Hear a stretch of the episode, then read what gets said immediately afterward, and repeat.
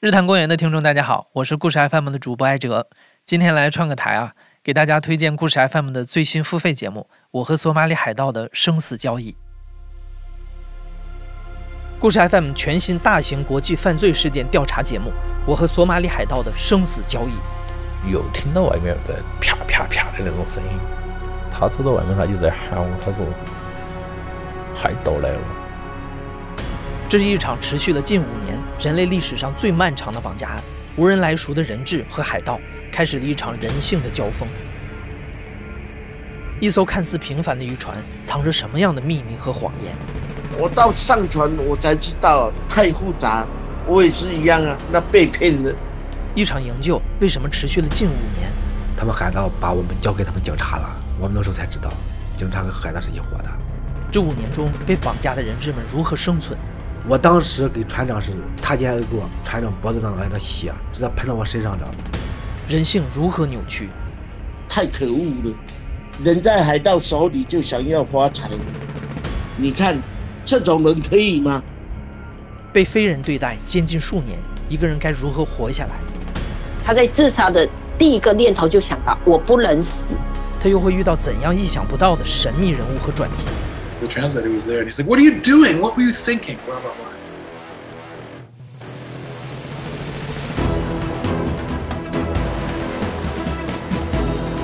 渔工、船员家属、记者、谈判者、政府官员，全球各地当事人的自述。故事 FM 二零二三开年突破力作，邀你入局。在站内或故事 FM 公众号搜索“索马里海盗”购买收听。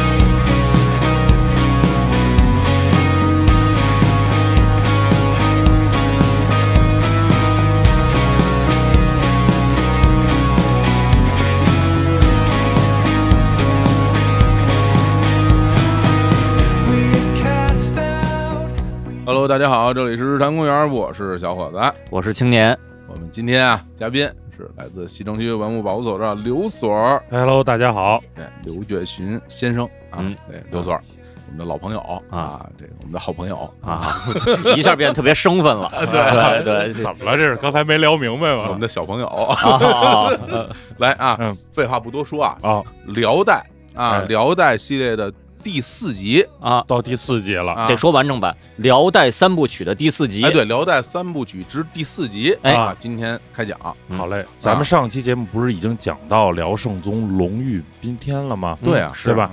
那么我们都知道一个规律，就是由盛开始就要转衰了，哦，这谐音梗也算啊，嗯，没事，你说吧，说的我都懵了 啊。圣哦，圣 宗 这不圣宗吗？啊啊，刘圣圣宗宗完啊嗯了就嗯这个由由盛要开始转衰了。哎，那么辽圣宗哎就不得不提到的是他的继任的这个皇帝嗯，由盛转衰嘛，他下一任接过这个辽朝的大棒的这个人是谁呢？辽衰宗哎呀呵，好， 你好，没有这叫摔 的，太睢 宗。聊对了，衰损，太难听 了。大辽还有好几十年呢，对哦啊你这不能是断崖式的，它是转衰，啊对吧？它不不是能断直崖，嗯接摔地上，那太吓人了啊！就是这个兴宗，星总，嗯哎，名儿还挺好的呀，可以啊对嗯啊，这个耶律宗真，哦哪哪俩分？耶律宗真，宗真，哦对，兴宗的宗，嗯然后这个真假的真，好耶律宗真。嗯，那么耶律宗真这辈子最主要的一件事儿，就是他摊上了两个妈妈。哦，啊，哎，其实圣宗这个人，嗯上一期节目介绍过，文治武功、人格魅力，因为他在这个萧绰、萧燕燕他母亲的精心的培养下，嗯，是一个很有成就的这么一个人。嗯对，当然还有这个韩德让对，啊，可能教他东西啊肯定是吧？所以说，有时候人呢，就是没有这个命啊，你没法比。嗯，这男人很完美呢，他娶的老婆呢也很完美，嗨，我还以为吓我一跳啊，对，我还以为说对这个，嗯嗯因为咱要说说这人特好，嗯好汉无好妻，哎，咱心里就平衡点儿。哦，对吧这么回事儿，对，人家娶的这媳妇儿特别漂亮，嗯，因为我们知道这个辽代是一个笃信佛教的这么一个国家，是嗯辽圣宗的这个媳妇儿叫什么呢？叫萧菩萨哥，哇，哪个哥呀？哥哥的哥，就是长得像菩萨一样的一个女子。哦，还哥哥的哥，哎嗯奇怪啊！菩萨哥怎怎么着？哦就这这这这不是真名儿吧？这个是真名啊，真名就叫就普子生下来就长得特别漂亮。哦我，还以为生下来就长得像菩萨，应该是嗯啊，应该是十二岁的时候，嗯，圣宗就娶了她。哦，是萧菩萨哥十二岁还是萧圣菩萨宗哥十二岁的时候哦，圣宗就娶了她，嗯非常的宠爱。但是菩萨哥就咱就说人无完人了，嗯没有孩子，哦，不是没生过孩子，是没有存活下来的孩子。啊，古代这个医疗条件差啊，这个生孩子是一道难关呢。对嗯，而且可能跟他这个被宠幸过早有关，十二岁，哦，对，太小了嗯，太小了，对吧？嗯那么萧菩萨哥没有孩子，等于是皇上又特别宠爱他。圣宗的母亲萧太后就着急了，我大辽朝必须后继有人呀、嗯这时候，奇女子出现了。哦，这个人是谁呢？他的名字特别难念，特别是我这种口齿不大清楚的人，我努力给大家念得清楚一点儿，嗯叫萧耨金。还 no 还 no 那英英文是吗？不不不是个汉字啊， ，no 就这个音就这么一个字，萧耨金。哦，我知道是有这个音的汉字，但是我不太记得怎么写了。它这个写法呢是左边一个这个字念磊，就是三个横，嗯完了一个那个竖，嗯一撇一捺，啊，完了这边是一个汝，就陈寸的那个汝。啊萧耨金对，是这么写，对，哇，嗯嗯，那这个 no 它当什么讲啊？在这汉字里是一种古代的农具。哦，农具，嗯，哦所以你看这边是菩萨哥，嗯，这边是锄头， 哦这好像差点意思啊，嗯差点意思啊，所以这姑娘呢长得呢也就跟这个锄头似的。哟你看人家这两个媳妇儿是吧，名副其实。菩嗯萨哥长得像菩萨一样好看，嗯，这小脑筋呢长得呢就像锄头一样。据说他长得什么样呢？右面很是，黝黑的黝，嗯，黑的脸，黑脸盘儿很是就是他的目光特别凶狠。哦。这是对于他历史上相貌的评价。这右面很是，其实很好想，嗯泰森啊，啊，对对吧？对对啊，对对霍利菲尔德，对，对啊里迪科 鲍，怎么全啊是 这个领域的是吧？呀？这这都狠对啊，啊，的确，啊的确，很呆呆的这么一个人。嗯那大家这时候就会产生一个疑问：这个萧燕燕本身自己也是一美人儿，又有了这个菩萨哥这么好看的一个儿媳妇儿，嗯，为什么要给他儿子找这么一个像锄头一样的姑娘？也是啊，因为他们这个耶律萧、耶律萧的这种组合，啊你只要找姓萧的，是不是就行啊？我是这么理解啊。，对啊，这姓萧是不是难道也分那种就是什么大贵族、小贵族这种区分吗？本身其实他们也都是近亲，对哦，啊就，为什么呢？因为这萧耨金呀、原来是萧燕燕的侍女，啊，历史上是这么记载的这件事儿，说有一天呀、这个萧耨金在给这个太后铺床的时候，发现这个床上啊有一个金鸡，是是不是金子的金，公鸡的公鸡，鸡的鸡，啊但是说是一只活的鸡，还是一个咱们想象的小的金子做的鸡，嗯，我也没找到。啊，发现这只金鸡以后，当年的少女时代的萧耨金同志嗯，一口把这只金鸡吞了下去。这是要干嘛这这哎呀？这要干嘛呀？吞金啊，好像有点归为危己险，归为己有。啊对，当时记载叫肤色光泽而异常，哦浑身散发着金光。嗯，萧燕燕就看傻了，哦就搁咱也看傻了，啊是吧？咱甭管是金子做的鸡，还是一只活鸡，啊您上来一姑娘一口，虽说您长得像锄头吧，啊你也不能啊的给就吃了。说实在的吧，我觉得金子做的鸡还好操作一点儿啊，活鸡要是给吞了吧，一口吞了这都老虎干的这种事儿那啊，鹈鹕可以这，时候太难了，对吧那啊最，然后，但是他就这个，发着金光，嗯，超级赛亚人似的，哎但其实我当时想的特像奥特曼，啊哦，哦你，想那个眼睛怒视着是吧，在啊放着光，嗯，太后认为说这女孩儿一定能生一个，她这个原文说的是必有其子，嗯就她能生一个特别牛的儿子，哦，所以就让圣宗娶了这个萧耨金。历史上关于他母亲还有这么一个故事，嗯说这个萧耨金他妈呀曾经做过一个梦，哦，梦里头有一个金柱擎天，通天的一个大金柱子，嗯，他这些儿子们呀往上爬，全爬不上去，哦，就这个童年的肖诺金，到了以后带着随从仆人，就直接顺那个柱子就爬到天上去了。嚯，好家伙，对，反正我们今天会讲到好多这样的梦啊。对，就爱听这种想必是这萧红金当了这个皇后之后啊，给自己编的这些故事。哦，信者得爱。所以呢，就是哎，这个萧诺金不就嫁给了圣宗吗？是也确实争气，生下了兴宗，哦，就是咱们说的这个耶律宗真。嗯，后来还生下了另外一个儿子叫耶律重元。这个先放在这儿啊，我们先把耶律重元放在这儿，嗯后来我们会讲。好，那就相当于是萧菩萨哥是皇后嗯，萧诺金母以子贵，封为元妃。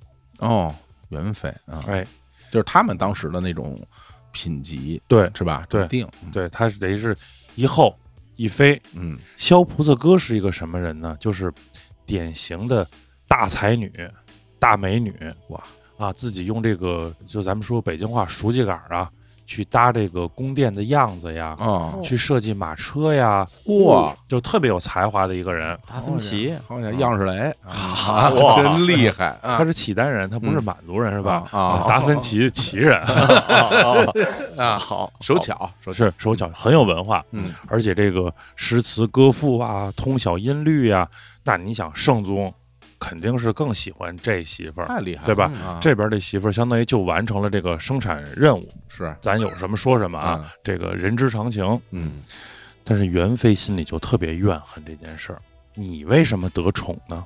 所以呢，她就想尽一切办法要除掉皇后。哎呀，这个才女啊，她就愿意唱个歌啊，跳个舞啊，她就一定身边好多乐工。嗯，这萧诺金就写匿名信，说这个皇后呢跟这个乐工有染，哎就把这匿名信搁在圣宗床上。圣宗拿过来一看，哼，操，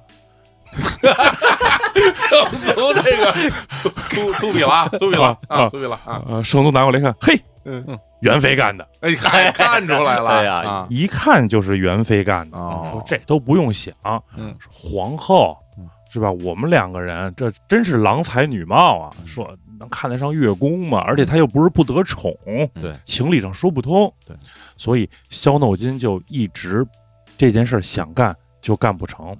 他生的这个耶律宗真是由这个皇后本身萧菩萨哥抚养的，哦因为你要过继位，我们说他两个妈妈嘛，非生的孩子就要给后来抚养。这菩萨哥也是好好的抚养的这个耶律宗真。萧燕燕死了以后，萧菩萨哥就主掌后宫了，哎，对吧？因为萧燕燕在的时候，肯定后宫是要听太后的嘛。那么太后一死，就只能听皇后的了，因为她一定是有历史局限性。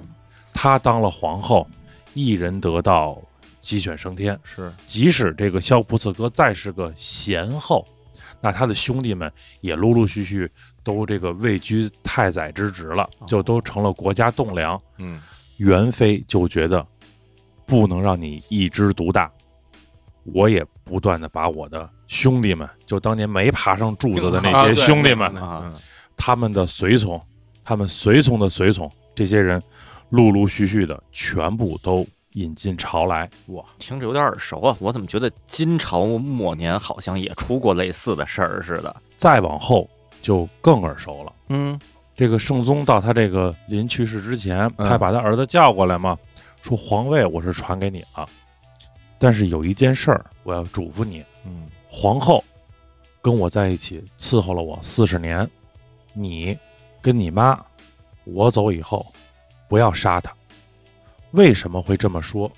因为在圣宗身体很虚弱，就是已经病得很严重的时候，这萧诺金就当着圣宗的面儿说：“萧菩萨哥，这个老东西，我看你能受宠多长时间。嚯，而且我感觉，其实到那个时候，他们应该年纪都很大了。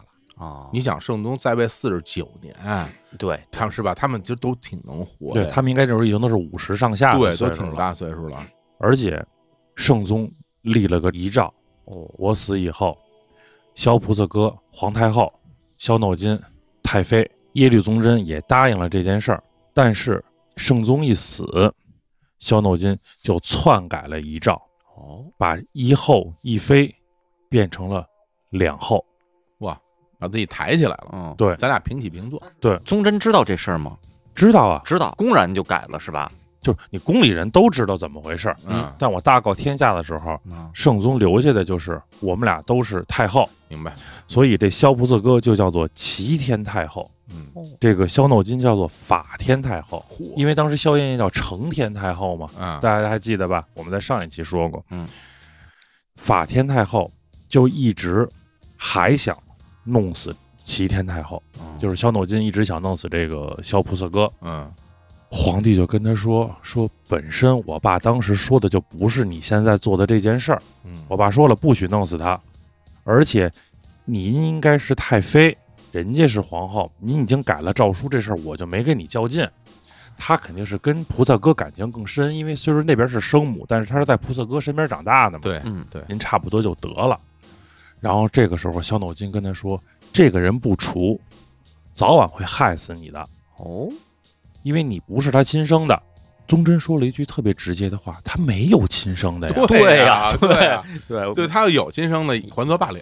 是，如果他有亲生的，轮不着我。对， 就没我事儿，我都出生不了，嗯也轮不着你， 对啊是吧？对啊啊以肖诺金的性格，嗯我们后面会介绍，他是一个性格非常果决的这么一个人，明白，我就一定要弄死他，执着了，我一生的敌人就是他。先下手就是从国舅爷们开始下手，嗯，因为我们刚才说了，萧菩萨哥的这些兄弟全部位居太宰之职，哎，挨个说他们要谋反。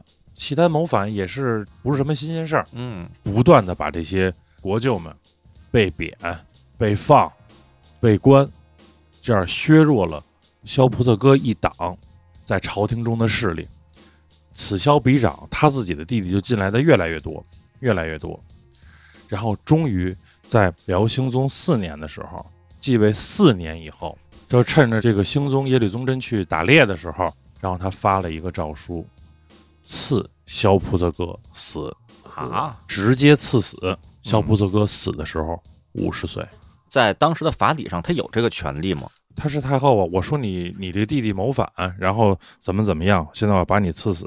就是这法天太后可以赐齐天太后的死是吗？这个事儿是这样，就是他一定不是说得通道理的一件事儿。嗯，如果说得通道理，就两宫太后，大家安安稳稳这么待着就完了，嗯，对吧？他就是我一定要把这件事儿干了。嗯。你想历史上肯定好多事儿，就是刀斧直接一出来，你现在被刺死了，我就把你刺死了。那完颜亮怎么被夺的皇位啊？啊，对对吧？而且其实从之前的那些事儿，你也能看出来，就比如说他一直是去削弱这个小普特哥身边的这些人，他的这些弟弟们，然后这些人原来当官的被贬了，被发了，然后他去做这些事儿的时候，你说皇帝他肯定也知道，但是呢，呃，可能就默认了。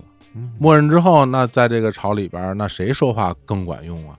那想必就是他说话更管用啊！我这么我这么嗯对理解这个事儿啊没错，啊，然后萧菩萨哥是大家闺秀的那种大淑女的那个状态，你看那历史书其实是很让人唏嘘的。嗯接到诏书，知道自己死定了，对吧？人家现在如日中天嘛，梳洗打扮完毕，踏踏实实从容赴死。他说：“我知道我活不了了，这事儿来了，皇帝又不在，嗯，我肯定得死。那我要死的体面一点，死的干干净净的。”哎呀，一代的这个名后萧菩萨哥嗯就是这样，五十岁死了。萧菩萨哥一死，萧诺金就没有障碍了，嗯。大量的把他的这些子侄啊、兄弟啊遍布朝野，使得这个辽朝当时的朝廷上下是一片混乱，哦，可以说是前所未有的一种混乱的状态。嗯当时的这个历史记载叫“淫虐四行，政治持废，南北藩汉公室皆由其兄弟长之。太后临朝四年，这皇帝打猎打了多少年？他怎么不活？倒是 就是因为他是有传统的，这母亲在，而且当时啊这个兴宗继位的时候也很年少，啊，就是相当于萧诺金想学萧燕燕，哎嗯说我执政带你一段时间，啊，就没让兴宗真正亲政。但是他跟萧燕燕最大的区别是，萧燕燕是真的把圣宗带在身边，一步一步培养着，嗯他是完全的把这个兴宗就控制起来，变成了一个傀儡，嗯满足了自己的私欲。嗯，盘那金柱子去了是，所以你看这个明显能再次印证了啊，这个兴宗说了不算，啊，对吧？对，你虽然是皇帝，那你说了不算。嗯我这边法王不是法王，这个啊法天法天太啊后，嗯啊，法天我说了算是吧？而且越来越说了算，因为我们家亲戚都跟这儿呢，对啊全是大官儿啊。而且真正压垮兴宗的这根稻草，就是因为他说了不算。嗯有一次，这个兴宗在打猎的时候，打完猎大家就吃烧烤、吃野味儿，哎，又喝酒，打猎打爽了，嗯喝酒喝美了。兴宗把他用的这个银的这个餐具呀、就赏赐给身边的这些随从了。嗯这是一个特别正常的一个事儿。是你陪皇上吃饭，嗯最后皇上一高兴啊，嗯你给你这这这盘子给你吧，小费这碗给你吧。嗯 这件事儿被萧诺金知道了，质问兴宗：“你为什么要把这些餐具赏赐给下人？”在兴宗眼里，认为这个叫什么事儿啊？我一皇上赏 一杯对子，啊你是啊我我什么都不为。我可以大家一人买一包无花果吃，这怎么了是吧？ 对啊，我高兴。所以兴宗觉得这事儿不是个事儿，就嗯懒得跟他去说，因为母子关系本身也特别不好，是懒得搭理他，就说没有这么回事儿，没这事儿，啊我，没给。否认了啊啊，太后你就见好就收就完了呗。萧斗金直接把这些侍卫叫过来了，你跟皇帝对峙，是不是他给你的？兴宗契丹男儿的血性就上来了，嗯他就真的认为说，哦，你这样，你是不想让我好好当皇帝的。你虽然是我亲妈，他毕竟想他那个养母，嗯是吧？是怎么教育我的，哎辅导我的，嗯，他奶奶当年是怎么辅导他爸爸的，是那你是怎么干？我连赏个杯子的权利都没有。嗯，母子之间产生了间隙嗯跟隔阂，那肯定但是萧诺金这是一个敢干事儿的人。皇帝，你对太后有隔阂了吧？太后是觉得出来的。太后说：“我又不是菩萨哥，就你这么一个养子，我还有儿子呢。哦哎呦刚才那个对按下不表的那边儿，哎耶呀律重圆，哦，对吧？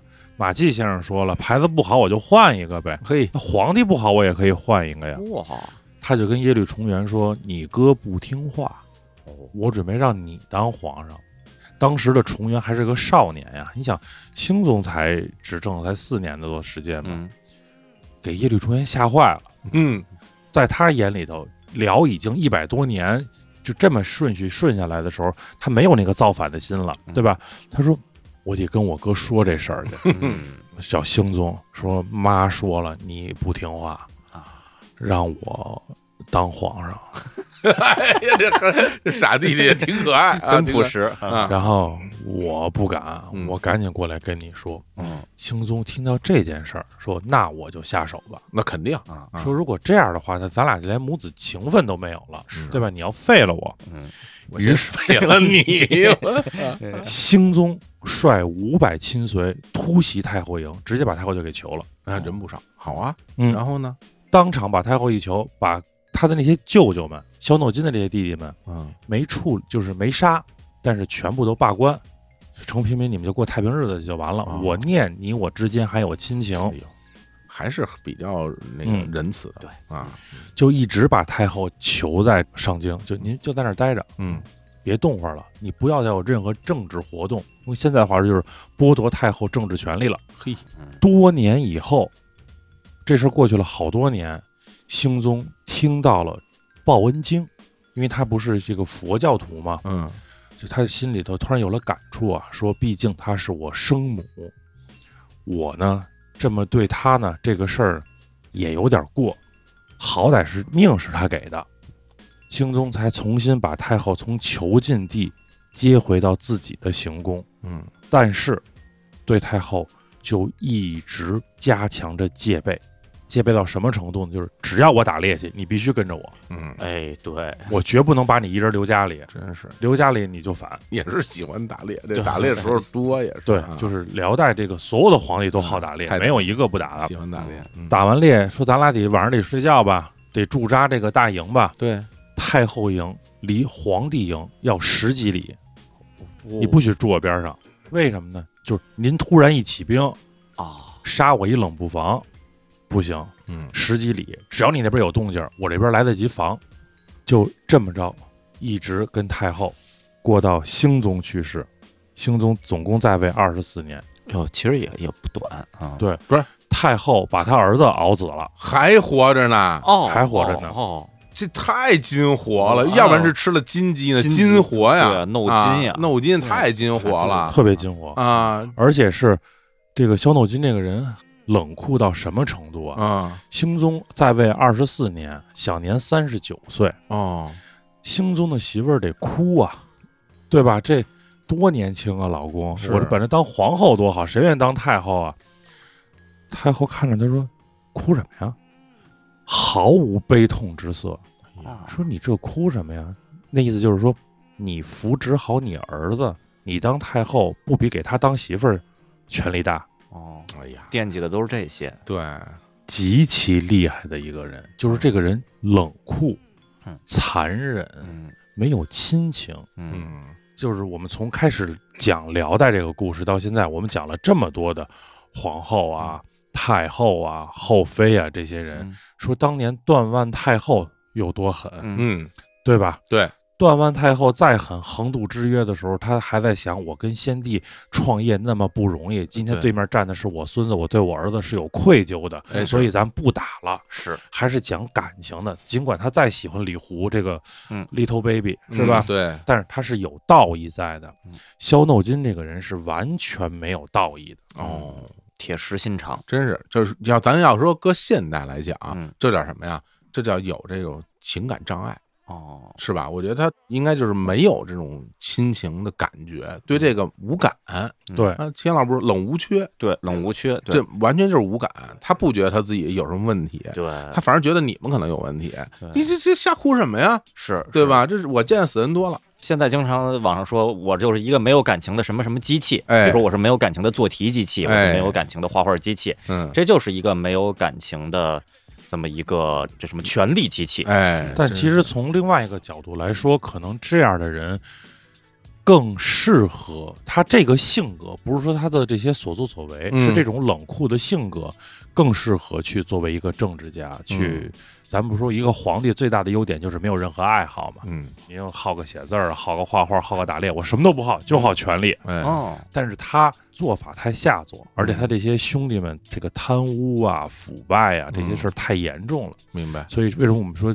要好好的聊一聊这个萧诺金这个人嗯，有辽一代最不地道的一个后妃，冷血啊，嗯冷血，感觉萧燕燕、萧太后，嗯呃，之前的成就都是比较高的嗯，但是在这个选人方面出了一些瑕疵。真是是他选的呀，她选对的啊金鸡，金鸡呀变超级赛亚人，变奥特曼什么的，都对都她她见证的。其实按理说，就是真有这么个事儿的话，嗯其实应该躲得远点儿，这也不正常。这对啊啊对，吞之吞鸡金，对啊，，多吓人，多狠啊！太就狠是了什么玩意儿生吞这事儿也受不了，而且你好歹从遗传学上你也找一稍微好看一点儿的 呀，嗨，这这就别提了。这目露凶光，嗯，没准儿就是觉得这狠啊嗯啊，那这个萧诺金，他这掌权这期间，他有权势这期间，辽国本身的国家水平变成什么样了呀？就是我们说嘛，从圣宗开始，嗯，到兴宗是一个辽由盛转衰的这个过程。过程，对，那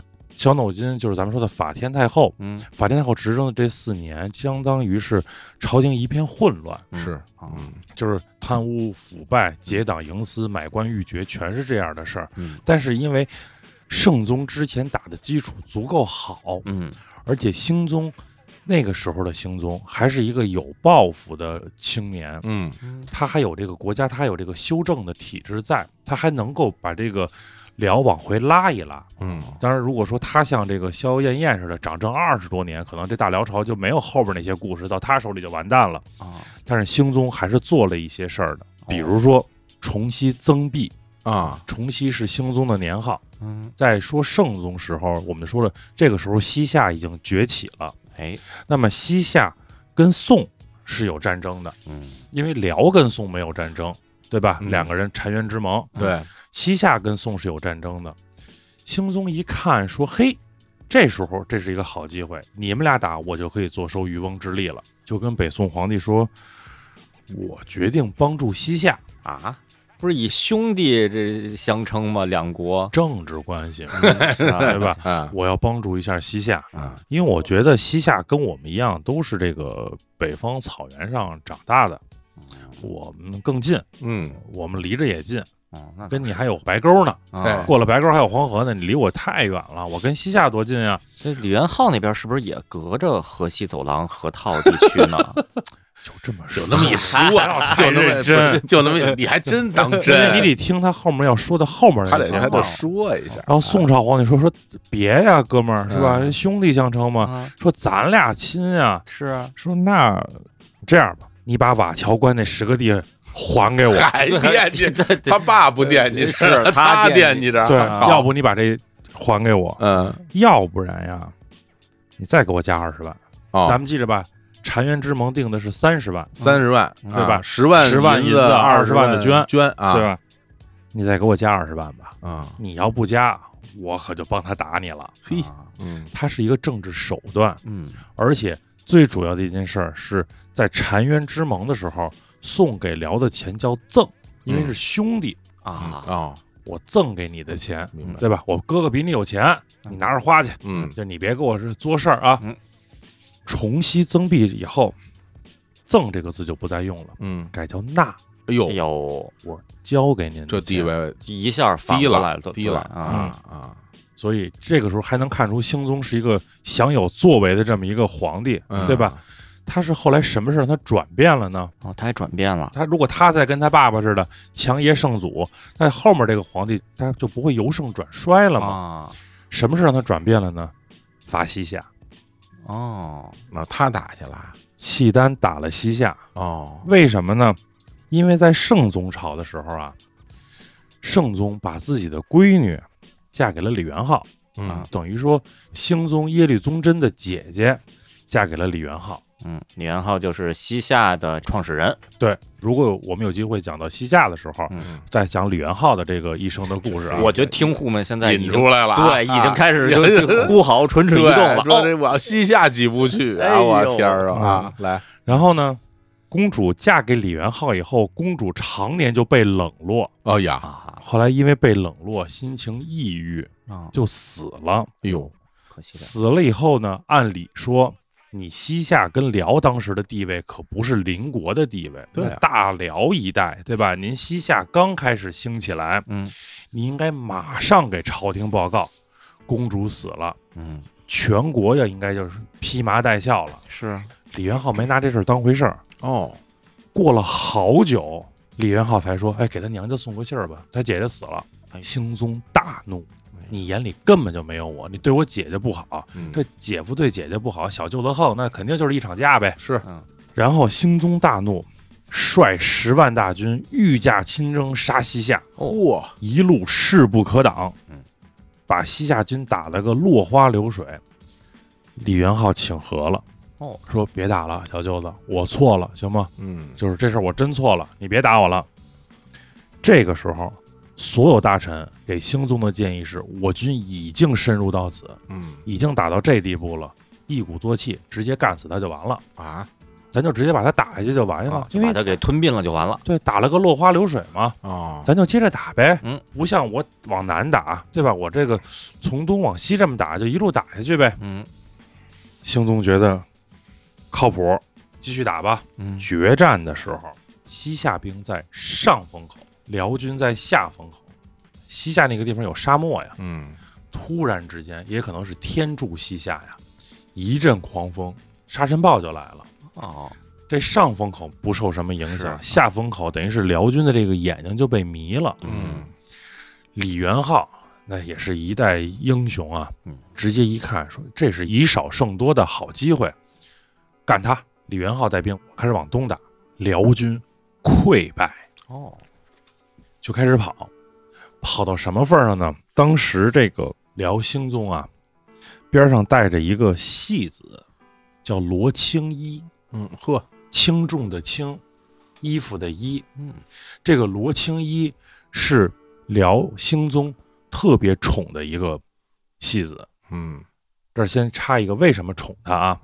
因为大家还记得耶律重元吧？嗯，重元当年跟他哥哥说了，咱妈让我当皇上，我不想当，哎，所以他兴宗对这个弟弟是特别的感谢，哎，不仅是保了我皇位，你还救了我一命，是，所以就给他弟弟封为皇太帝。嗯，太帝，我家伙太地帝位啊就是真高啊，你放心啊，嗯以后哥哥没了，皇位你你来，嗯当年你让我，这哥哥再让你哦，还真是啊嗯，对吧？皇太帝算嘛立储了，这真属是于啊，对啊啊是啊，泰帝啊，然后哥俩有一次呢，在宫里头玩儿，玩什么呢？玩这个双陆棋。哦，大家这名字可能听过，是古代的一个这个类似象棋似的这么一个游戏棋。啊，哥俩在这玩双陆棋，说咱俩一个皇帝是吧？一个国家这个二号人物，嗯说咱俩就别赌钱了，就显得特别不高级。啊，说赌什么？咱俩赌城吧，嚯，拿城嗯，郡县，咱俩在这儿赌。哎呀，结果这个兴宗啊，就一输再输，哦，一直在输。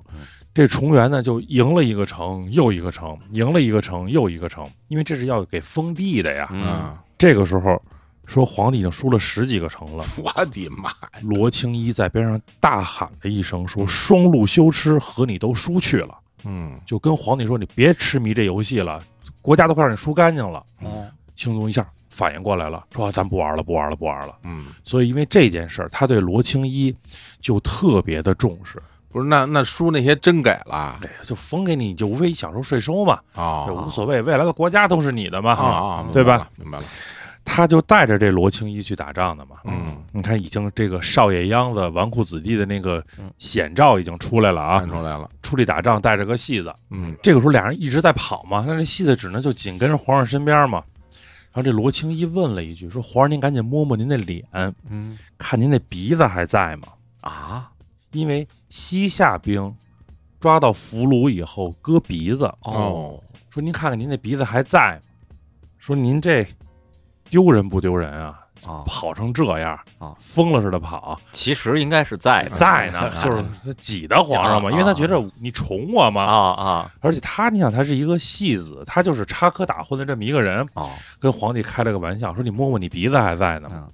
兴宗脸上挂不住了，哦，告诉你你敢跟我这么说话，刚吃完败仗，哎，对，嗯对吧？气头上呢，给我弄死他！哎呦，嘿，这个时候，太子出来求情，嗯，就是下一任皇帝啊。明白，嗯，我们先不说他的名字呢，嗯那个很有名儿。哎，下一任皇帝不是应该是太帝吗？那足以看出来没传给 泰哎帝，对不对？这个、啊，这个是政治。啊，剧透吧， 对剧透，啊，这个太子呢出来求情，嗯，说您呀、饶了他吧，嗯，也不是什么著名演员，嗨是吧？他啊，他的人设打一开始就嘴比较臭，小丑嘛，嗯说你饶了他吧。嗯这个罗青衣在边上嘴特别硬的说：“啊，是我不是什么著名演员，嗯，带兵这皇上也不是唐太宗啊，哎呀，好家这伙，他，我觉得真的，他这人设从一而终，啊他他一直特别稳，对啊，就对是沉浸于自己的艺术当中了。”对对对，我我感觉，就如果他要是在天桥八大怪里边的话，嗯。能混一个大兵皇的一个地位，，那哎呵，那是，反正就靠一张嘴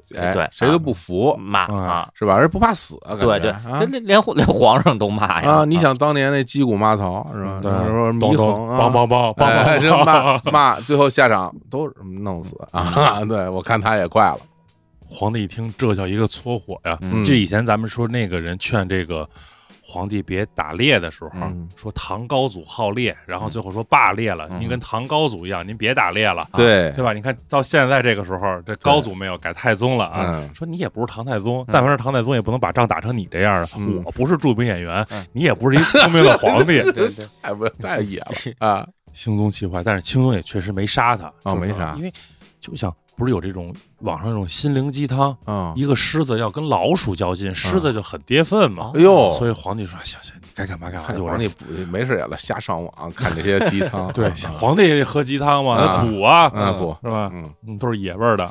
嗯，有点野味儿，说这个你靠边儿去吧。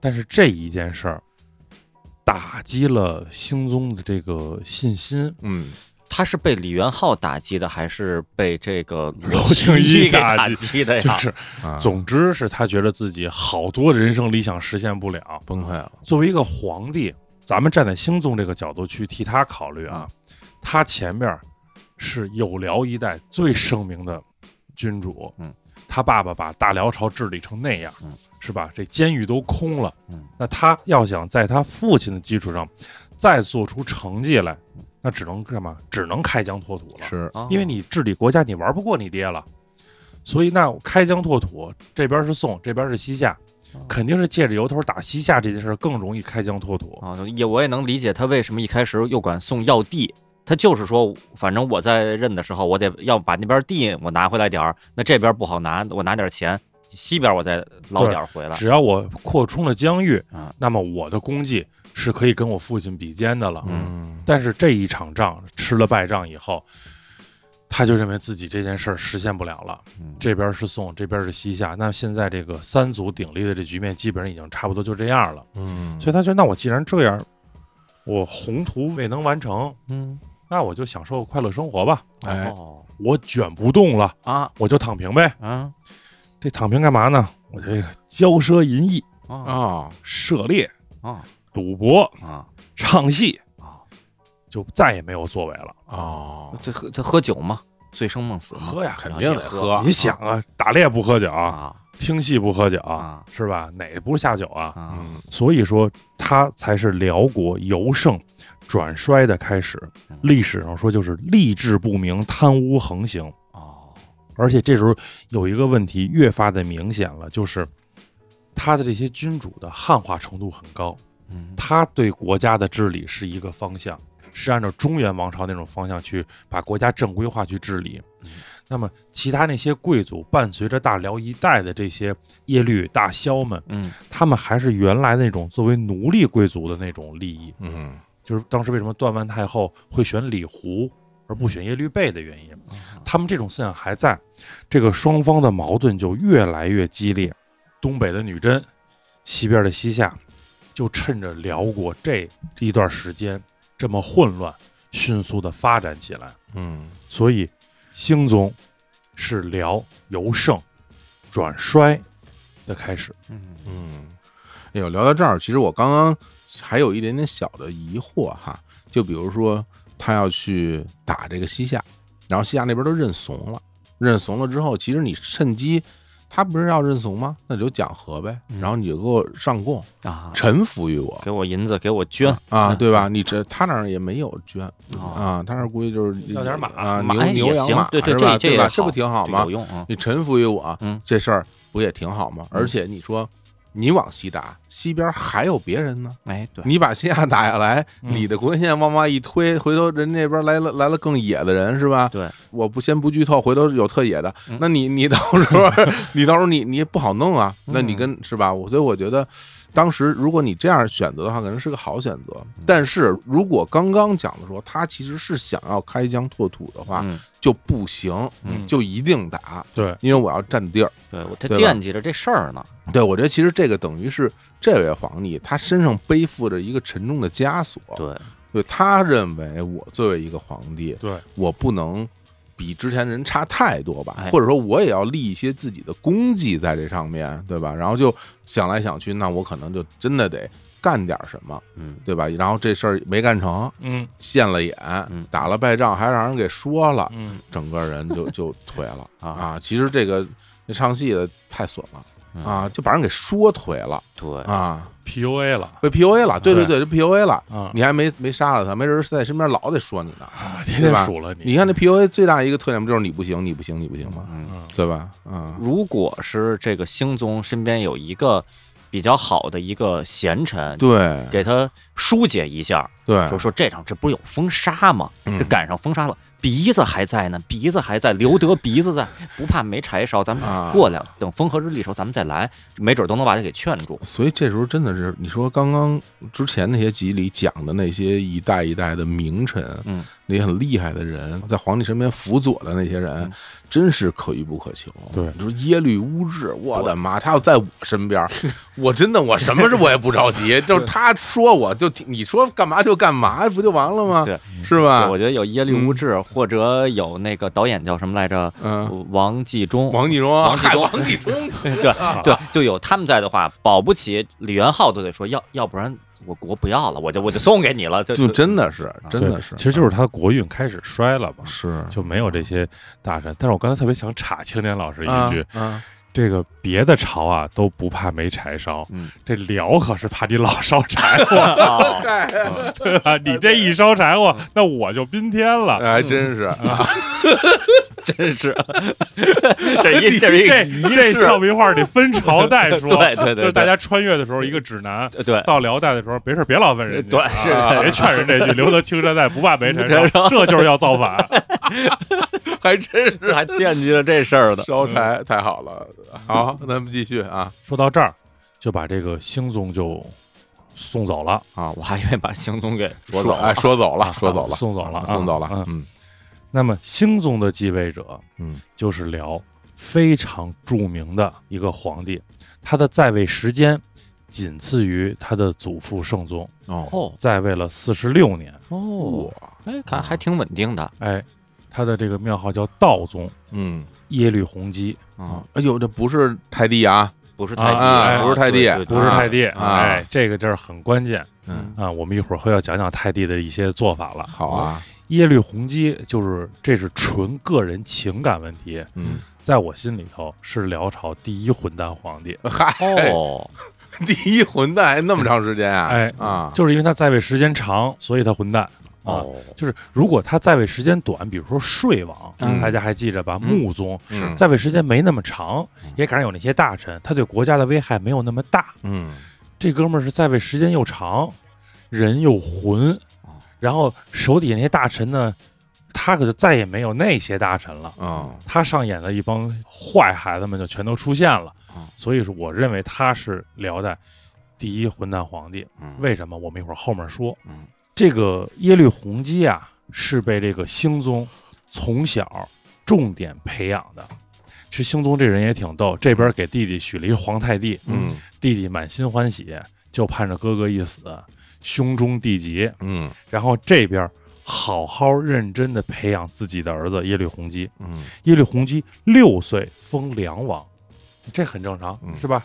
皇帝的孩子嘛，六岁封王啊，嗯十岁封燕王，十一岁总理南北院枢密使。嚯南北院枢密使是相当于辽的这个军事机构，十一岁就让他儿子在这里锻炼了。嗯后来加尚书令，封燕赵国王，二十岁封天下兵马大元帅。哦，据说当年年轻时候的这个耶律洪基啊，刚正不阿，嗯不苟言笑，特别正直。哦我们刚才不是说兴宗晚年就比较混了吗？嗯吃喝玩乐吗？是那么洪基就是大元帅上朝觐见的时候，皇帝都收着，就怕这 儿子，因为儿子刚正啊，哦哎呀，一身的正气啊。啊，金家帆，你啊看，你想一下那形象啊，哎呀哎哎，对，是见见谁批评的谁，但是金家湾这个穿着差点儿啊，这老穿着武打的服装，很正 直，每次在那儿系一下自己那腰带，然后指指点点别人，嗯说让别人都 一板一眼对站在道德的制高点上。对，嗯严肃点儿啊，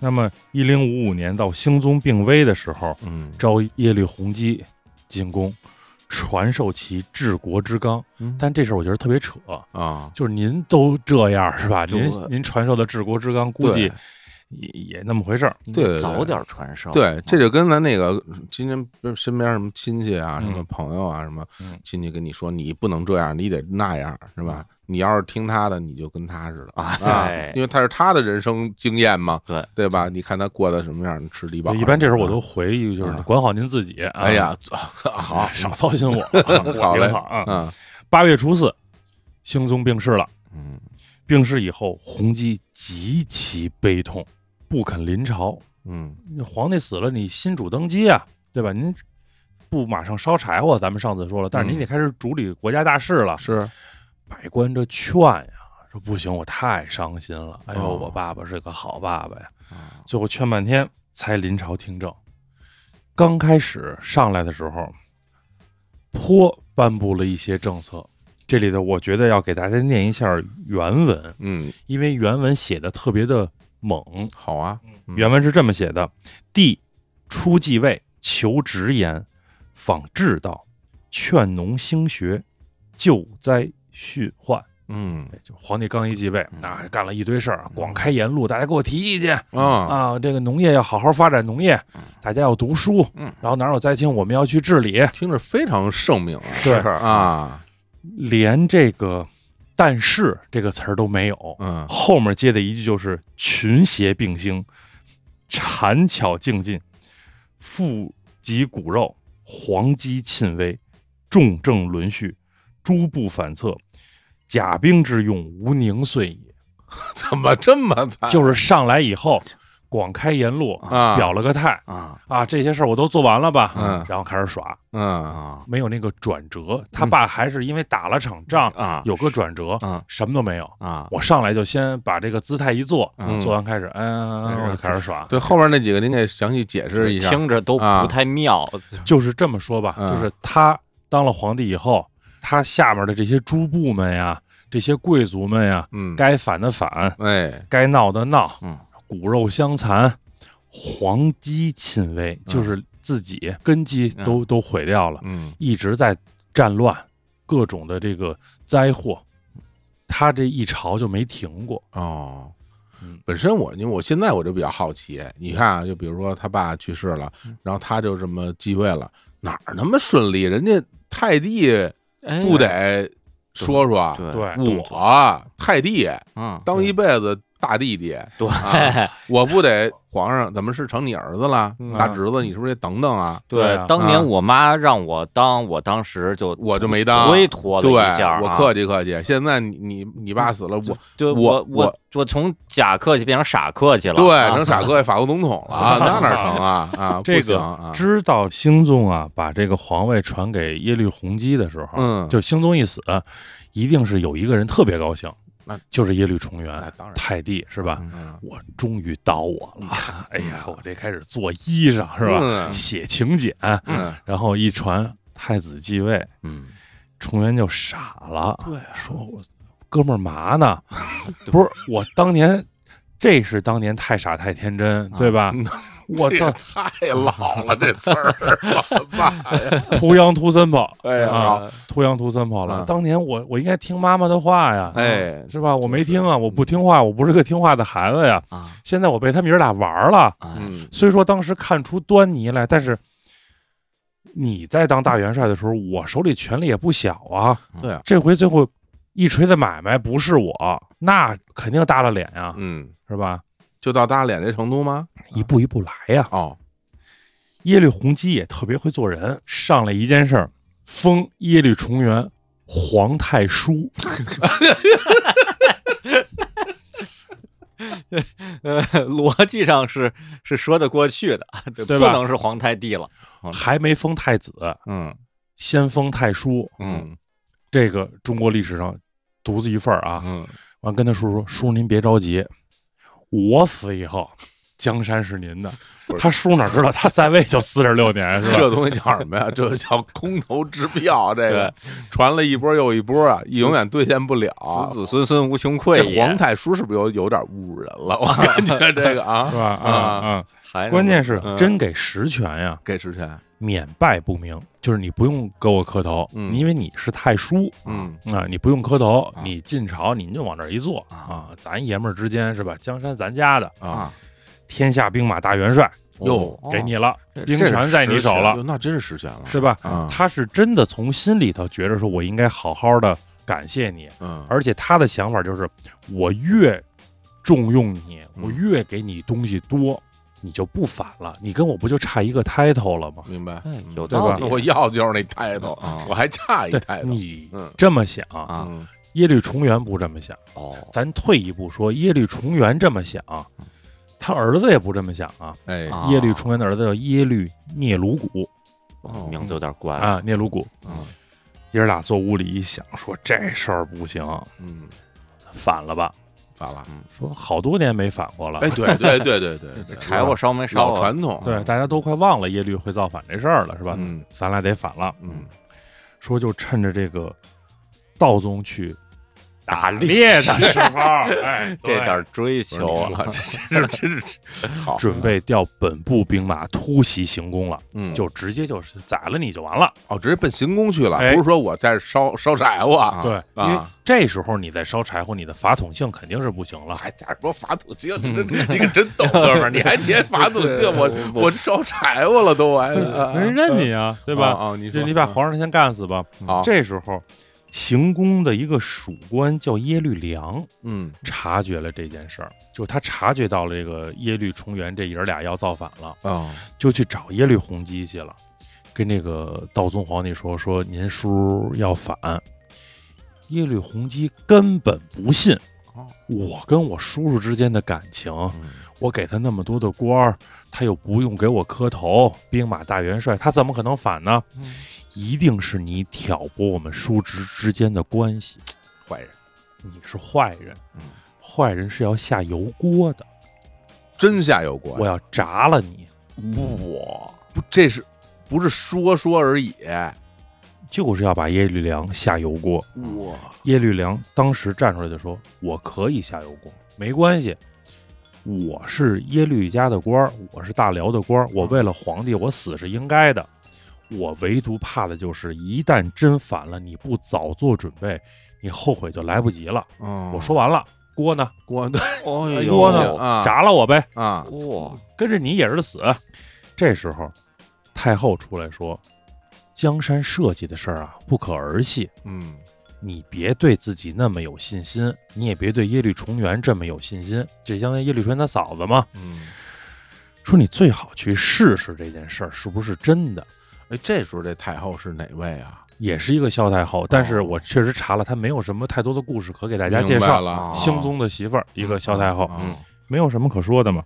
其实那是好事啊，说明是个普通人，正常人。啊，正常人对啊，之前那些萧太后都都有点故事，对啊对对，或好或坏，反对正都对名垂青史。都有点故事。这位就是吧，嗯，最普通的一位普通人太朴后素朴素一点啊啊一般一般会社太后啊，对，阿啊，卡琳太后。哎呀啊，，来啊，嗯然后这道宗呢，就派这个使者呢前往耶律聂鲁谷的这个营帐。嗯聂鲁谷一看说：“哟，皇帝派人来了，这事儿就是走漏风声了那怎么办呢？先把这人捆起来，嗯我把这事儿干完了再宰他吧。笨，直接宰不就完了吗？捆起来了。这契丹人啊，他是终归是个游牧民族，他随身带着那小刀，吃肉那个刀，打猎啊什么的。捆的时候也没缴械，嗯所以这哥们儿被捆上以后呢，就拿小刀自己蹭蹭蹭蹭蹭把绳子就割断了，嗯跑回来了。跑回来就跟皇上说，他把我捆了。哦，我跑了，他真的要造反。道宗皇帝这才相信，那油油锅是不是也就撤了？就没炸呀， 对为这事儿是吧？嗯没真炸了。嗯这时候道宗就问当时他道宗一朝的这个忠臣的嗯首领、嗯叫耶律仁先，哇，名字挺好。嗯，南院枢密使许王说怎么办呀？耶律仁先站出来说：“我早怀疑他了。”啊嗨，哎我就是没说啊，对，耶律完了，道宗皇帝说：“心说你怎么不早说呀？”对啊，嗯这人先还心说他早早说早说变油炸鬼了， 哥俩一块儿下油锅，对吧？这个时候耶律仁说：“那咱们就赶紧布防。”就是说，为什么道宗是个混蛋呢？哦，你既然相信耶律仁先，你就让耶律仁先去布置去吧。嗯道宗，我可等不及啊，我得赶紧跑，啊，连马鞍都没备上。用咱们专业话说叫铲骑，就是嗯光腿儿骑马。嗯啊就要往枢密院跑。还没等他上马呢，聂鲁谷的弓箭手就到了，叛军就来了。嗯耶律仁先赶紧让道宗皇帝就躲起来，然后他不有这个车嘛，就这个俩轮的这马车什么的，嗯拿这个车作为这个隔离带。咱们现在能想象，就是这个打仗不有这个障碍嘛，沙包，嗯用车当沙包，先形成一道障碍，然后率清兵三十余人抵挡叛军。哇，叛军呢来势又很凶，道宗皇帝的胳膊上被射了一箭。嗯这时候等于相当于就就打起来了嘛。然后随着皇帝出来打猎，一定有好多的大臣嘛，大多数还是忠于皇帝的。这些大臣听讯就赶紧赶来支援。这个是等于是里边是耶律仁先这三十多个弓箭手，外边是众大臣，这么一围，就使得叛军就是里外被夹击了。嗯，有一个侍卫一箭射死了聂鲁古，哦哎，呦，关键的一箭，使得叛军群龙无首了，叛军暂时就退下来了。那么所有这些大臣就进了这个枢密院，开始保卫皇帝了。第二天，叛军再卷土重来，就双方各自休养一段时间，第二天再来。嗯这次是以西军为主力部队，西族人。西族人是当时的东北的一个少数民族，哦，被辽所征服的。啊，一个少数民族部哦落西族，其实跟它都属于我们在第一期讲过的东胡的一支，啊哦，就是本是同源与契丹人嗯，主要是西军的部队作为主力叛军来第二次进攻。在这些大臣里边，就是保护皇帝的大臣里边，有西族的这个部落首领被征服，他就他以在朝为官了嘛，嗯才会有西族军队被皇帝用嘛。是，他站出来了，你们认识我吗？嗯哎我在这儿保卫皇帝呢，我们这些西族人不要听他的。哎，聂鲁古已经被射死了，赶紧倒戈，族长还在呢。嗯就是你再许他们这些什么，不如他族长在他心中有威信。那肯定族长这回出来表态来了，嗯我们西族人要支持皇帝，叛军就撤了。嗯，耶律重元就败走了嗯，自己就是弹尽粮绝，在漠北想想自己这一生啊，当年的天真。嗯后来的失误，被人戏耍了一辈子，太帝呀、太叔啊，最后耶律重元的下场就是上吊自杀了。哎呀，那么这场叛乱，在辽代的历史上叫做皇太叔之乱。哦哎，这很直观，你看看，这真是你这儿子也死了，嗯是吧？当皇帝事儿也没戏了，而且被逮着肯定炸了，是是吧嗯？那个自自己就自杀了得了。其实这一辈子也是够够倒霉的。我觉得还是他输给自己野心啊，因为咱们就这么看啊，当然咱们这马后炮的看，啊，辽国的这几任皇帝吧，过得都不是那么的顺心，不是那么顺畅。嗯他这个皇太帝、皇太叔又有权力，又不用担心那么多的政治斗争，就跟海昏侯似的，就哎吃喝他玩可乐。比海昏侯权力大太多就了。是说呀，是对，他在当皇太叔的时候，真的就我感觉他就就吃喝玩乐，嗯然后管管这兵马，就我觉得嗯挺应该挺开心的。是他还是太惦记皇帝这个抬头了。我同意钱老师这说法，就是有这份心。嗯，对你要是没这份心，你也不想那么多东西。是你包括你要是说连这份心都没有嗯，你让我当那大官儿我都不当，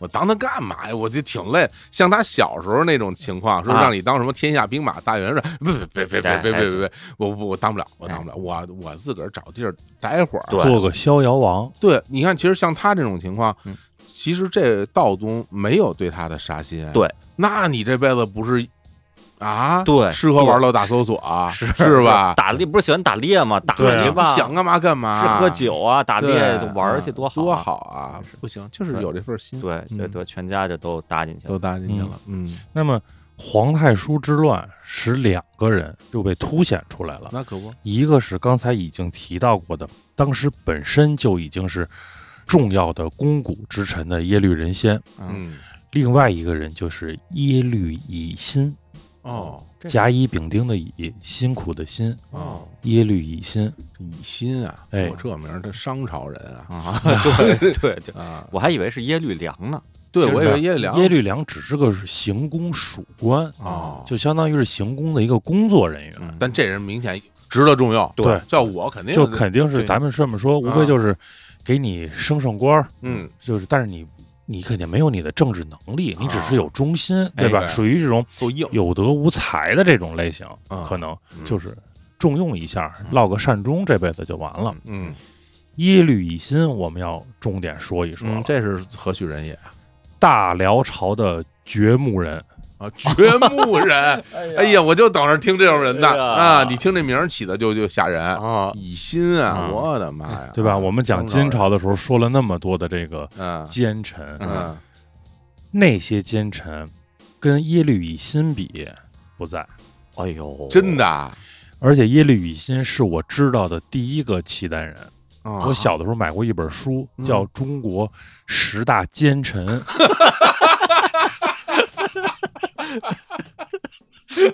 我是想看这个你小孩儿看 看这个里边就有这这个耶律乙辛唯一一个少数民族政权的奸臣啊耶律乙辛，我的跟他齐名的都是贾似道这样的人物啊，大家可以想象秦耶律桧儿什么的，哎对啊，耶律乙辛。哎呦，那我们现在好，我们这个不得是吧？了，嗯我们要表表耶律乙辛的故事了。嗯算聊正经东西，你看啊，耶律乙辛呢，穷苦的牧民出身，哦，在他妈妈怀他的时候啊，做过一个梦，大大金柱子往上爬是没吗？有没有，这回没有，他是一个穷苦的牧民，啊他连金柱子都梦不到。哦，想象不到他妈梦到什么呢？梦到跟公羊啊摔跤，他妈还赢了，哦，把这羊犄角啊跟羊尾巴都给拔下来了，嚯给羊犄角掰折了，哦哎呀，哎给羊尾巴拔下来了，找人解梦。解梦的人说：“不得了，你胎中之子将来必定封王拜相，哇，因为把‘羊’这个字的头跟尾巴全去掉是个‘王’字。”哦，讲到这儿，必须跟大家说，这故事一定是扯的，啊，因为他因们为这是是个汉字。字，哎对，一个穷苦的牧民，然后这整不管是自己也好，还是找的算命先生也好，对这个汉字的对熟悉，啊但是史书确实记载了这个耶律乙辛母亲的这么一个梦。啊，信史书的，我觉得真嗯的，嗯，耶律乙辛长得负责任的说，特别帅，嚯，大帅哥，美男子，他发型是契丹人那种发型吗？ 他的审美也是契丹人那时候的审美啊。好，哎呦哦，那你要这么说，我只唯一能想到只能只有小田切让了，是吧？可以驾驭任何 的发型，我觉是吧得悬，小哎我小田切估计也挺寒碜的。那个发型 真的是啊木村拓哉怎么样？也不行，都也也不行。对啊哎呀，刘德华呢？也不是这么行说不得罪这些人的粉吗？那没不有没有，因为我们说这都是最帅的就这因些为人，就我们说他就是因为因为他们最帅啊，对刘德华在我心里是最帅，最。帅啊对所以啊！你想刘德华要留这个契丹人的这种发型，因为我觉得契丹人那发型，我觉得啊，可能比特适合政教处主任是吧？ 我觉得比越比越带头看着还要再再荒蛮一些啊。嗯好吧嗯啊大家可以百度一下但你想个这契丹人的李欣发很型，帅啊，嗯，非常帅，而是从小就帅，哇嗯生下来就有这个帝王之相，最起码是王侯之相嘛。咱们说的稍微的准确一点啊。嗯他家里头穷苦牧民，是吧？穷人的孩子他要早当家呀嗯。他的哥哥姐姐们呀，就生下来很小就开始帮着家里头干农活儿，不是干这个牧民的这些活儿什么的。一心什么都不干，嗯哦，好吃懒做。呃，他父母认为那时候我这儿子以后是要当王爷的，不干就不干吧。有一个故事就说他小的时候去放牧去放羊，把这羊赶到这儿呢，哥们儿就是躺在石头上呢就睡着了。天色将晚，羊群未归，他爸就找他去了，发现这羊啊少了好几只，可能被狼啊叼走了还是怎么着。嗯，他爸生气啊，一个穷苦牧民，你再让我丢只羊，一脚把乙辛就给踹醒了。你干嘛呢？让你放羊呢？你搁这儿干嘛呢？被踹醒以后，看着他爸就急了。我方才做梦，刚把月亮吃完，正准备吃太阳，你把我踹醒了，坏了我的美梦。他爸一听，差点给他跪下，嗯说：“我给您磕一个吧。”说：“哟您这好吗？又吃月亮，又吃太阳，嗯，您不是王爷，谁是王爷？您就是我们家未来的王爷，我们从此再也不让您干活了，就按王爷去培养他。但一穷苦牧民也培养不出什么样啊。嗯那么这个耶律乙辛是因为什么当的官儿呢？帅 哎呀，这玩意儿选秀出道是吧？嗯啊，对，，长得帅，入朝为官。嗯，耶律乙辛极聪明，这种大奸臣一定是极其聪明那啊的的人，啊确，他们就属于那种有才无德的人。嗯，哎这是最可怕的，对吧？大家都知道，他最后官做到什么呢？做到北院枢密使的时候，这个官已经不小了啊。嗯我们要再提到这个耶律重元跟耶律聂鲁古，嗯当时他们在造反之前也要谋划嘛，嗯要贬谁呢？贬这个耶律仁先嗯，因为耶律仁先是当时忠臣的代表嘛，嗯是想向皇帝进谏，把耶律仁先呢贬出去。嗯仁先不在朝内，我父子方好动手。嗯，哎，的确，那这么一看，其实当时就因为人先在，嗯所以他们父子就是最后就惨败嘛，嗯就当时其实起挺大作用的。对啊，那么这个时候呢，道宗皇帝就问耶律乙辛：“我太叔嗯，是吧？太叔，说这个仁先啊，要把人先贬走。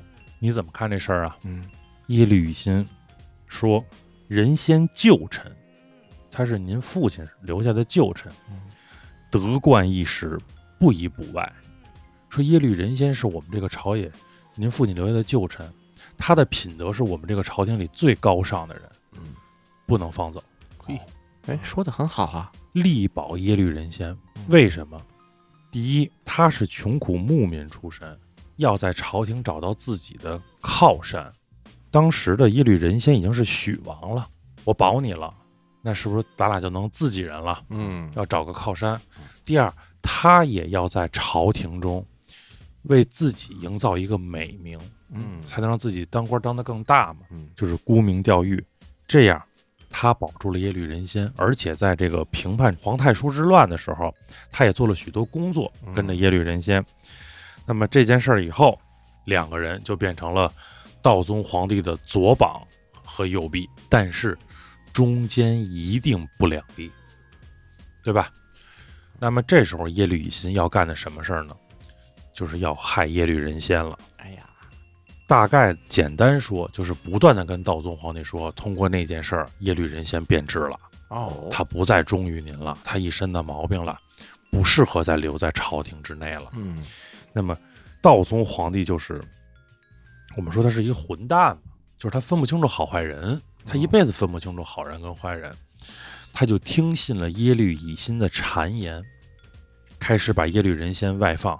最后，耶律仁先这个曾经保住他皇位的耶律仁先，死在了南京留守的任上，哦这官儿就已经很低了。哦比当年的这个许王是吧，枢密使这官儿就低好多，已经是外官了。啊，南京留守，辽南京就在北京，哎，在北京留对守啊。哦，哎，我有点奇怪，这个这个道宗不是一开始的人设是刚正不阿吗？就啊人挺好嘛，对，怎么啊到这儿就变得一下他本身所有的这些，我觉得我看下来，他后来的这所作所为，嗯，都是假的。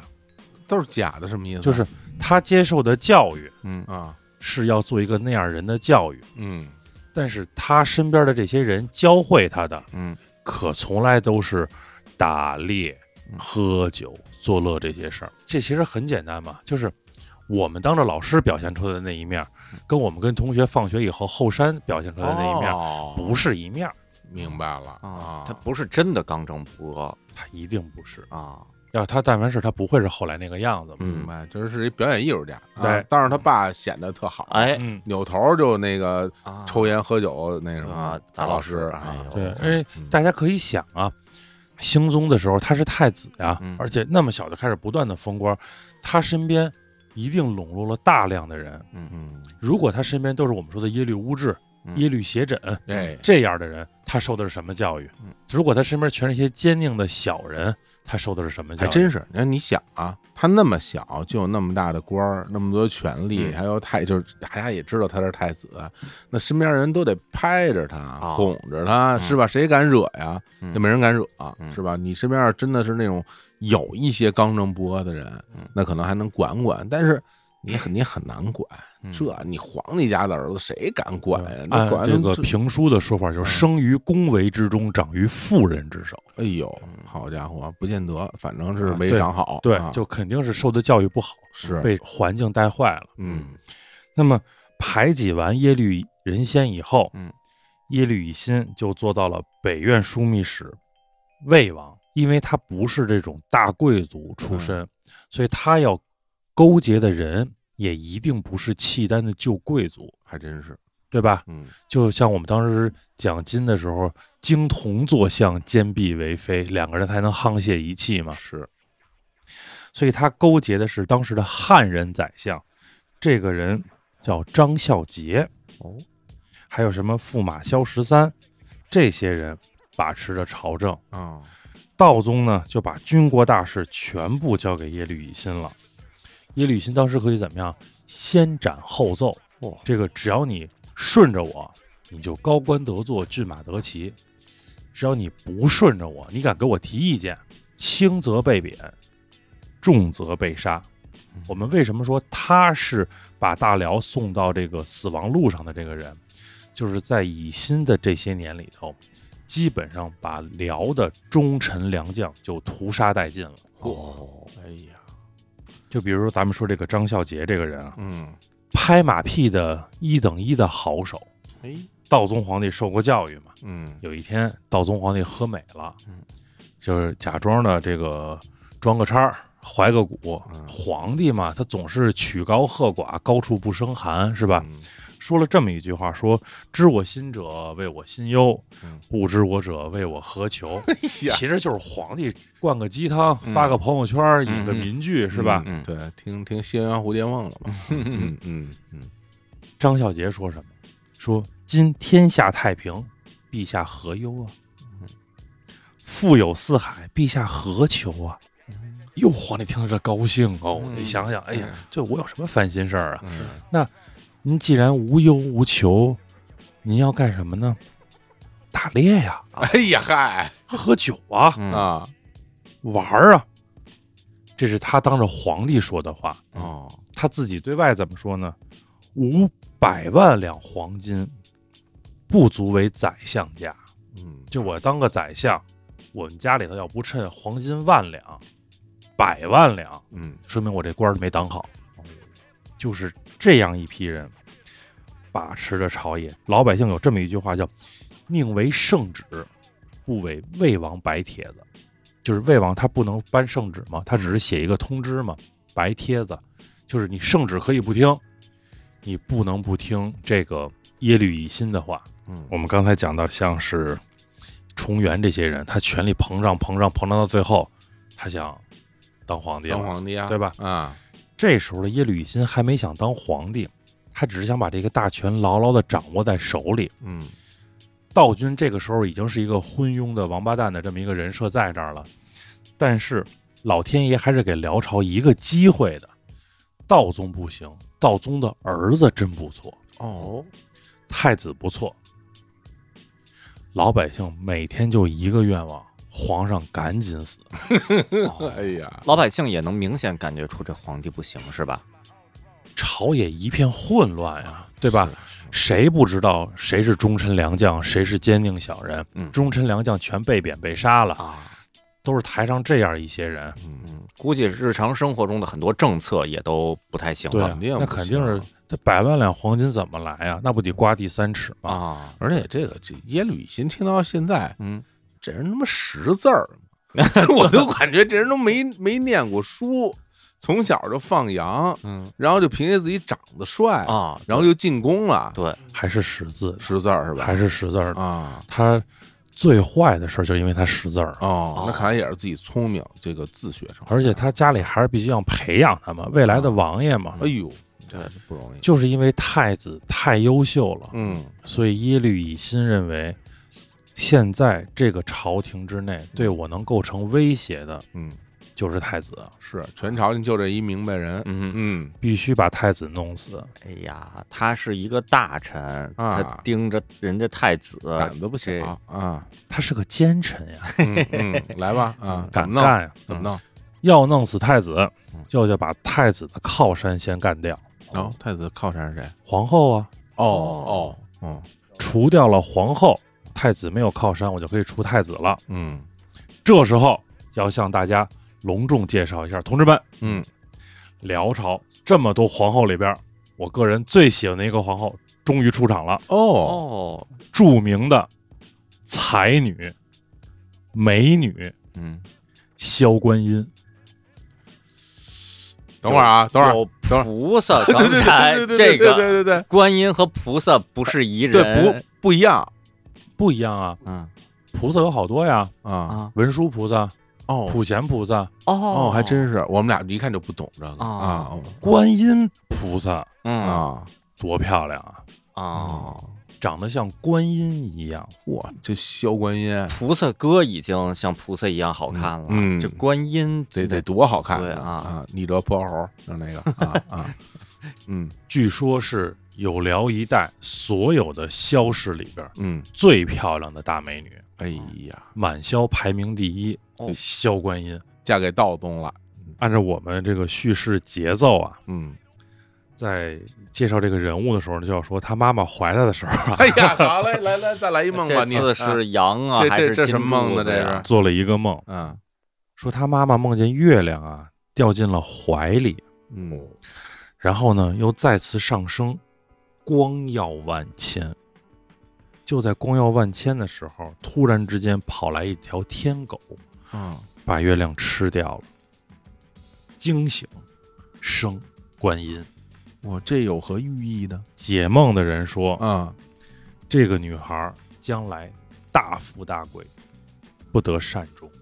哦，有点可可怜啊，对听起来啊，为什么会特别喜欢她呢？啊，一，长得漂亮；嗯，第二，有才华；第三，一个悲情的女子。嗯，我们来好好说说萧观音姐姐啊。好，她是辽代的第一女诗人。她最大特点是，她跟以前的萧太后们不一样。我们记着段万太后束绿萍，嗯，我们记着这个承天太后萧燕燕，嗯，那都是带兵打仗的太后，对，对吧？嗯一有事儿带着兵就走了。嗯，观音不会，嗯，她没有武功，但是她有才华，哦会写诗，长得又漂亮，哦，所以深得道宗皇帝的喜欢。听着跟那个菩萨哥啊，或者李清照，哦你想想看啊啊啊，这这类的人对才啊，但是她漂亮，嗯漂亮啊，漂亮啊，对吧？啊李清照咱不知道是不是真的那么漂亮，那嗯萧观音肯定是特别漂特亮，别美啊，陪着皇帝去打猎。清宁三年，就是道宗皇帝的年号。清宁三年八月的时候，道宗皇帝狩猎于伏虎林，降服老虎的森林。嗯伏虎林这个地名儿是后面这个事件给起的，哦，就是因为后面这个事儿，所以这个地儿被叫伏虎林了，哦是肯定的。哦这个可以先跟大家说。道宗皇帝呢，就让萧观音呢做了一首诗，这首诗叫《伏虎林应制》，就是我在伏虎林这个地方应皇帝的要求写的这首诗。嗯大家可以听一听这个女子的这个心情啊。嗯，那听这水平嗯啊，作品，威风万里压南邦，东去能翻鸭绿江。灵怪大千都破胆，哪叫猛虎不投降？这么大的气魄是啊，啊，这气势哎，啊，负责任的说，嗯，跟后来就是宋朝的这些嗯才女嗯啊、后妃啊，文字水平比起来是差一点儿。嗯那李师师嗯写那什么是吧？嗯马华双浓的，嗯那诗多好，啊嗯，但是他的气魄有了，对，而且拍这个皇帝马屁也拍得特别好，嗯威风万里压南邦，南邦是谁呀、啊嗯你哥哥大宋啊，是，嗯嗯咱压着他，东去能翻鸭绿江是吧？还有渤海，嗯还有这个女真，嗯，您都干得动，嗯。灵怪大千都破胆，世上除了您以外，所有那些政权都是妖魔鬼怪，嗯，踢到您的名字，嗯全吓破了胆。太捧了，哪叫猛虎不投降？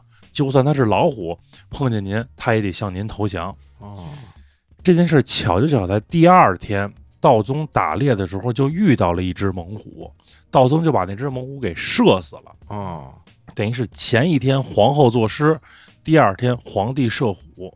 所以为什么我说这个伏虎林这个地儿，一定是因为这个故事最后被叫成伏虎林的。哎是啊，但是确实成为了一段佳话，对吧？这夫妻，女的有才华，嗯男的有武力，嗯多么美好的故事！他还写过好多其他的类似这种风格的诗。为什么我要在这儿说一下？嗯因为后来他的文风就大变了，哎，但他这些作品都流传下来，哦流传下突来然了。我因为我们大家会有一个疑问哈，就想说当年像这个辽代啊、金代的很多这种诗歌作品、文学作品，我们好像知之甚少，对，是吧？不太讲，那是因为我们平时接触的少，还是因为它流传下来就比较少啊？首先，作品不多；啊不多。啊第二，如果我们不是单讲这段历史的话，作为嗯古诗词，是因为我们学的古诗词都是为了赏心嘛。明白作为这个来说，辽金的诗歌没什么可学的，啊，啊，水平确实也就那样。哎这辽代第一女诗人也就写成这样嘛。那也没有什么什么文学作品嘛，比如说什么写点儿啊，其实除了诗也不写什么对别的啊，，就是被记录下来的嘛。哦，比如说还有一个呢，就我们这里只提一下名字，嗯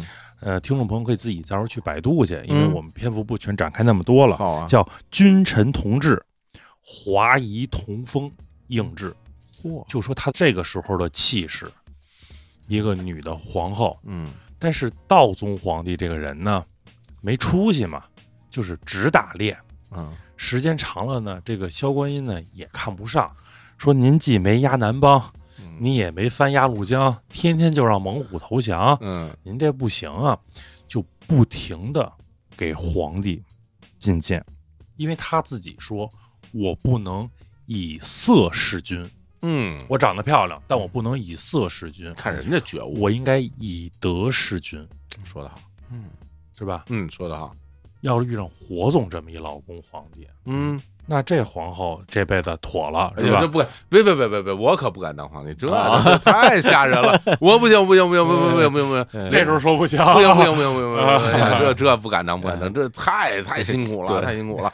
就不说别的啊，就光这打猎我就不想 去，这多累呀，都怪冷你啊。换个玩儿啊！嗯不行，都都都不打人，这笑话你，对 对吧？你连打猎都不敢打，嗯是吧？哎呀，吓人。因为他多次的劝谏，嗯，使得道宗对他的态度就发生了极大的转变，听烦了是吧？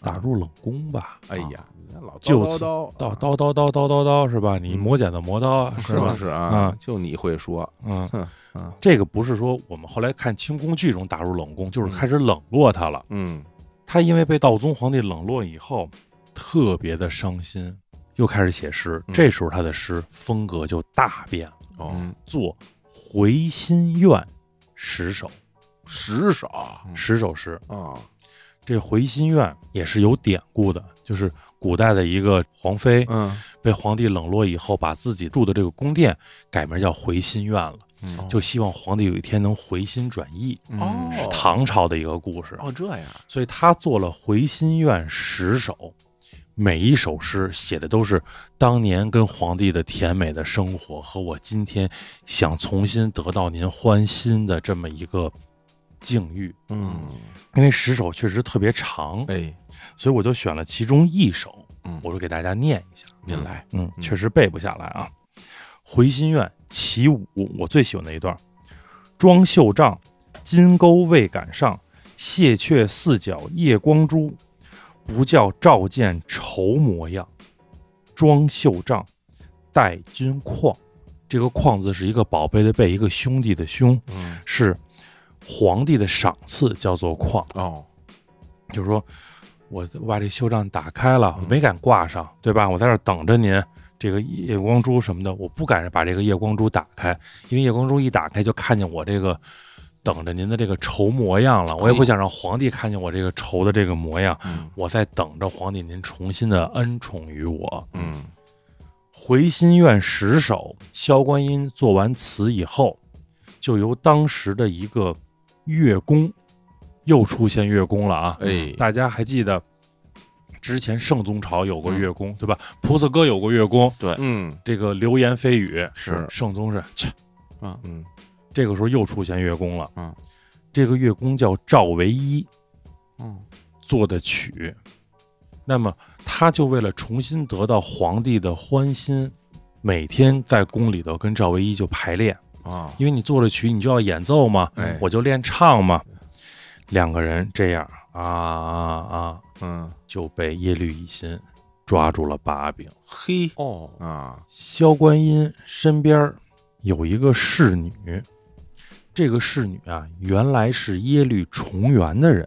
嗯重元事败以后呢，入宫做侍女了。就是你原来是重元的，比如说一个宠信的一个老婆，嗯，那现在你这个事儿败了，我就把你弄到宫里来做工作人员吧，就是一种惩罚嘛。嗯，这个侍女的妹妹跟耶律乙辛有染，哦耶律乙辛就通过这个关系就知道了这个事儿，然后买通了这个侍女，买通侍女准备栽赃陷害萧观音了。哦，是怎么买通的呢？你不是才女，你不是会写诗吗？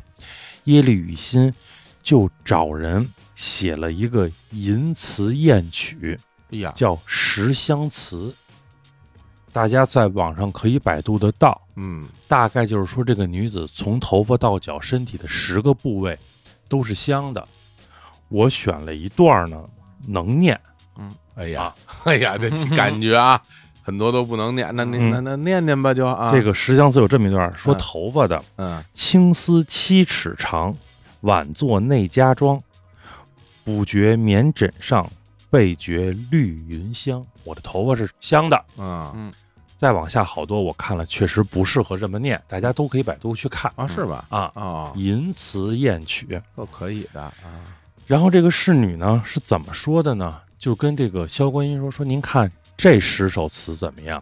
啊，他这个人政治敏感度没有那么高啊。嗯他一看说词写的不错，尽管是淫词艳曲，但是文风很好啊，比他写的就强多了，对吧？说这是宋朝皇后给皇帝写的，如果是夫妻之间这么写，这就不算淫词艳曲了。哦，这真的是皇后给皇帝写的，骗他说宋朝的皇后给哦皇，哎帝写呦，的，太阴了这个啊，因为在他心里头，对这个唐朝、宋朝的这些皇后嗯是很有敬仰的，觉得他们的这个文学功底很高。嗯，说您看，这个是宋朝的皇后给皇帝写的，嗯，您觉得这写的怎么样啊？嗯，说这写的真好。这侍女说：“我劝您啊，抄一份儿。嗯您抄一份儿呢，哪天皇上一来呢，您把这送给皇上。您这么漂亮，大辽第一美女，啊嗯，皇帝一定会重新恩宠您的啊！而且说，宋朝皇后的词，辽朝皇后的字，千古佳话。嗯，傻傻的萧观音就把这个十香词工工整整的抄了一遍。嗯，抄完以后，他自己的创作欲望又来了。嗯，他在他抄的这十香词的前边儿加了一首诗。哦，他就死在了这首诗上。哦，写的是什么呢？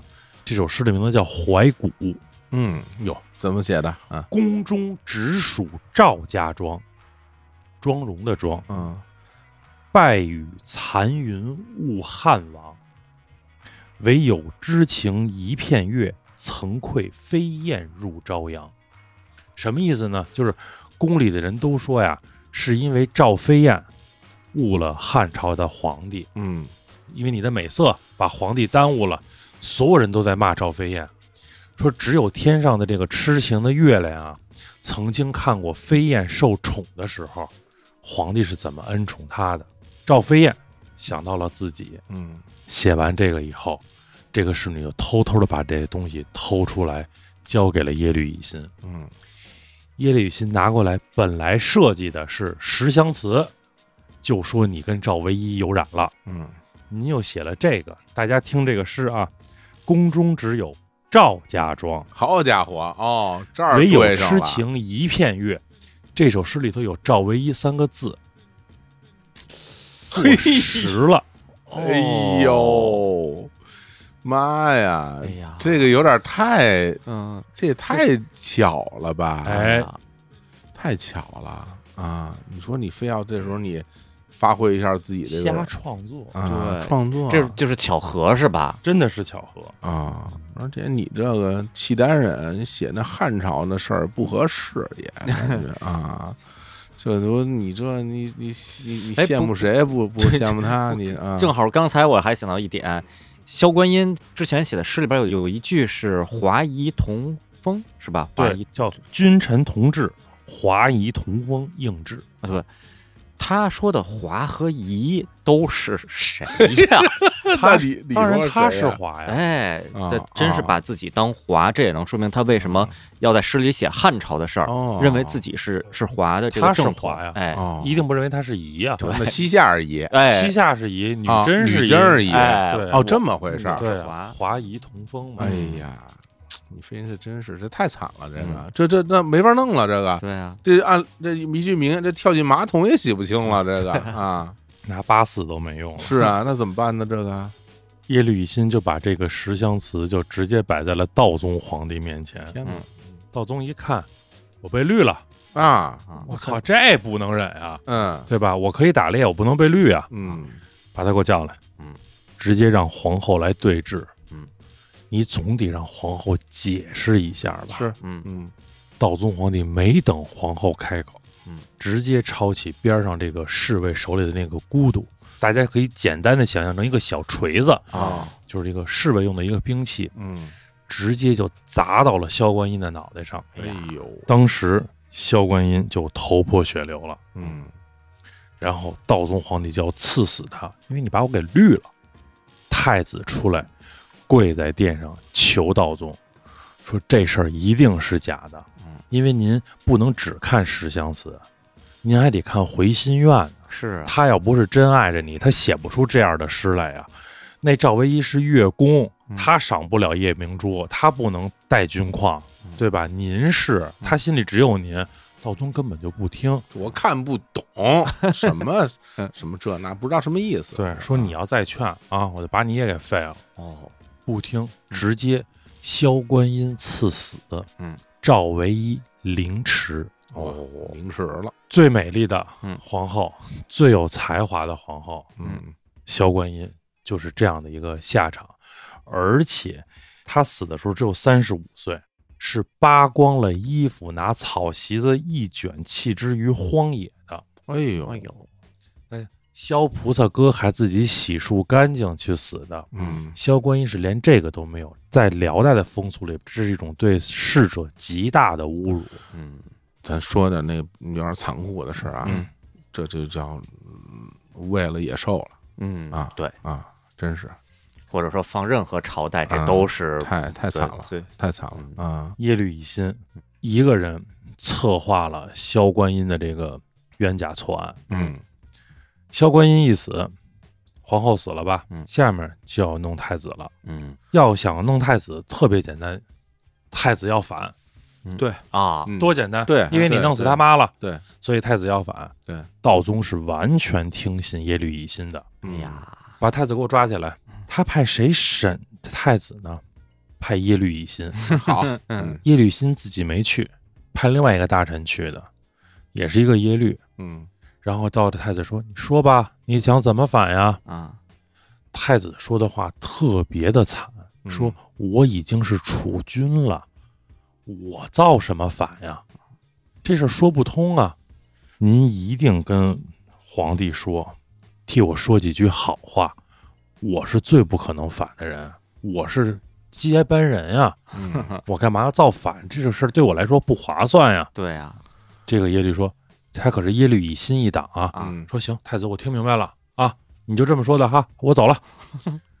出了门儿说认了，啊嘿，认了认了啊，要造反啊，因为你杀死了萧观音，你把他妈弄死了，害死了太子，哦，害死了太子妃，嗯哇，扫清了他在朝廷中独揽大权的障碍。嗯，但是有一个人没被耶律乙辛害死，皇孙没死，啊哦，这太子还不是孩子呀，太子也有孩子了？有孩子呀，哦又有太子妃了嘛，哦有孩子了。嗯，皇孙没被害死，这孩子小，他肯定没有反的意思，你没法陷害而他呀。且你现在也不能怎么着我，对，而且道宗皇帝虎毒还不食子呢，嗯他儿子是对他的军权构成了威胁的，嗯对吧？这是道宗皇帝人生唯一一次清醒的时候啊，嗯孙子没有威胁呀、你不能把我孙子给我害死呀，就是嗯因为他是我的血脉呀、我儿子不行，我以后可以把皇位传给我孙子呀。嗯，但是耶律乙辛对这件事儿耿耿于怀。哦因为他已经独揽朝纲，就天下再没有人能跟他抗衡的时候，嗯他觉得魏王不够了，嗯，我可以再进一步了，那那怎么进啊？这个当皇上。嘿，嗯你得把那孙子也给害死， 嗯，嗯就现在先不用害死孙子，先把这个对，对皇上，啊，先把真皇上弄死，我先当啊啊为，什么要当皇上？一个是他的权力在不断的膨胀，嗯，另外一个是他在独揽朝纲的时候越发的独断专行。明白？道宗是清楚的看到了这一点的，嗯道宗的底线被他碰到了。哦，就是你可以在朝廷里耍，因为我大辽朝有的是金山银山，一辈子也花不完，您说是不是？但是你不能动我的皇权。嗯所以道宗也开始疏远耶律乙辛。这个时候，耶律乙辛觉得说：“那你既然开始疏远我了，那么我就要动手。第一件事儿，皇孙不能再留了。嗯，你不是要培养皇孙了吗？哎呀，皇孙不能留。什么机会去除掉皇孙呢？就是有一天，道宗皇帝要去打猎，他哎们也没点新鲜的，你说那去吧，嗯 没有去吧没没有新鲜的啊打全都是打猎嗯啊打去吧当时大辽朝最能打猎的人还没出来呢。啊啊，呵 哎呀，这没法听了，这都已经啊耶打猎律乙辛请求把皇孙留在京中。哦，这个时候，道宗就开始有点警觉了。嗯肯定啊，我孙子我干嘛我我不带着呀？嗯我为什么要把孙子留在这儿搁你手里啊？嗯他爹、他妈、他奶奶可全是你弄死的。嗯这时候有一个大臣，一直还有忠臣在嘛，嗯叫萧乌纳。嗯，萧乌纳说：“妾闻车驾出游，将留皇孙，苟保护非人，恐有他变。果留，臣请侍卫左右。嗯我听说您要去打猎去了，您又要去打猎去了，要把皇孙留下。如果保护皇孙的人不是自己人，不是忠臣，嗯，我怕发生变故。哎，如果非要留，把我留下，我来保护皇孙。嗯道宗一听就更明白了，嗯说：“那你都看出来了，我有什么看不出来的呀啊，？”道宗开始打压耶律乙辛，嗯从亲王将郡王，然后我们刚才说的那个汉人宰相张孝杰，嗯，贬去南京后削职为民。但是特别困扰道宗皇帝的是，我把他贬了可以，我没法杀他。为什么呀？你拿什么理由杀他呢？这昏君还需要理由？这个我就杀你怎么着吧？不啊，，道宗皇帝如鲠在喉的一件事儿，嗯他想杀耶律乙辛，是因为耶律乙辛害死了萧观音，害死了太子和太子妃。嗯，但是我不能以这个理由去杀他，哦，也是，因为如果承认了这件事儿，就承认这三个人是死于我的手，对，对，自的己也确有责任。啊，对吧？道宗皇帝这时候最缺的就是谁给他递刀把儿这件事儿。嗯，找个理由，哎，嗯耶律乙辛这个时候先抓他嘛，抓他的时候是因为什么抓的呢？走私，因为走私把耶律乙辛抓了，在牢里头。道宗皇帝想，那我怎么弄死你呢？ 嗯走私不够死罪啊！递刀把的这个人是耶律乙辛自己啊，越狱了。哦，嘿，脱狱，就你们那歌怎么唱来着？嗯吃早餐丫没到，哎是 吧？啊嗯啊大清早他就跑，啊，对，做早操他没啊嗯到。是吧？嗯他跑了，这一下给了道宗皇帝一个借口。嗯耶律辛在跑的路上被抓住了，嗯被杀，哦，因为你里通外国，你投敌叛国，嗯可以杀掉他了。耶律乙辛这样死掉，才算给皇后这些人报了仇。嗯，那么道宗皇帝后来归天以后，当年那个在残酷的宫廷斗争中留下来的皇孙就继位了。哦，那就太小了吧也，哦，皇孙不小了，因为道宗皇帝在位四十六年、啊对对。对对对对对，嗯不小了不小对了吧啊，那么这个皇孙继位以后，嗯，通过耶律乙辛前期打的这么好的基础，那可不，啊这个皇孙一继位，大辽朝嗯走向了覆灭的道路。哎呀，这感觉很唏嘘啊，是很唏嘘。哎呀，咱们今天这个时长就很长了啊，那么我们觉得今天就聊到这儿嗯啊，那咱们下一篇我估计啊，基本上就能给说没了嗯啊，就给说没了。这皇孙听着也很有故事，那他是不是这个辽代最后一个皇帝呢？嗯那他身上又有什么样的故事啊？啊辽代在整个的朝代的最终又经历啊什么样的这种波澜？嗯，我们留到最后一期。啊对，没想到我们这个辽代三部曲啊还会有第五期啊啊！那第五期是最后一期吗？我都怀疑啊。我现在拍个版吧，啊就就五期了啊，不 啊不能接着不能接着说横了。竖在五期，咱也把它收了。对，啊横竖咱就收了，咱还好多要说的呢。啊你那边那什么李元昊，那对对，那边也惦记着呢。 对 吧？ 李元昊不得 说七期？李元李元昊说什么时候说我 呀？这个都等着呢，啊都等着呢啊都等着西夏是吧？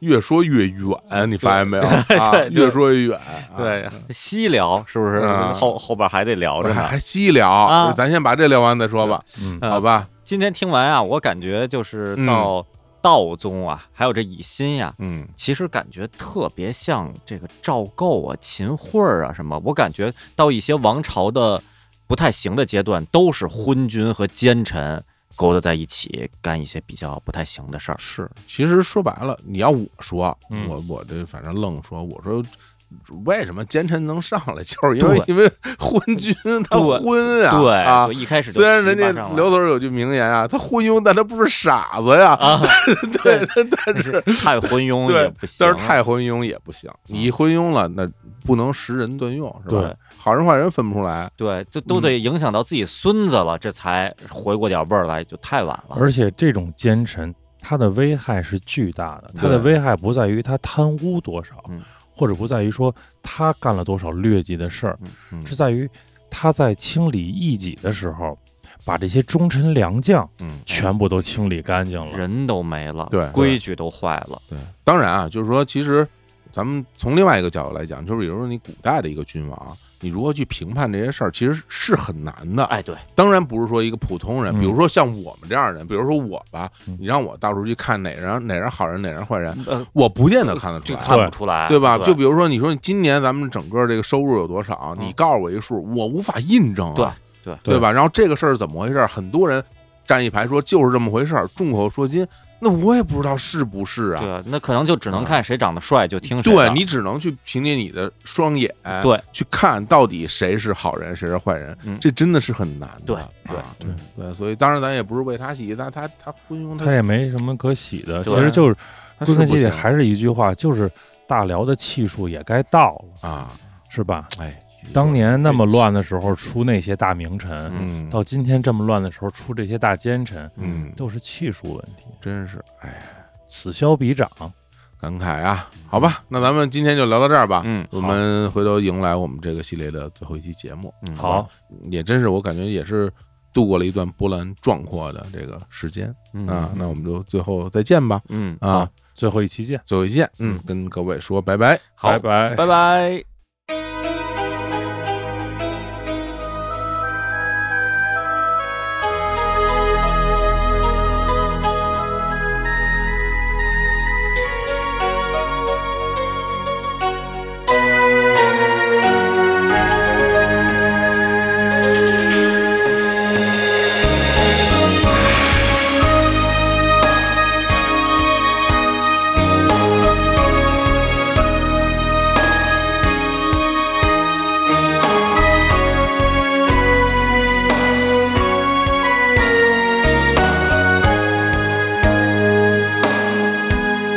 年多微笑的花，像一番人世变幻，到头来输赢又何妨？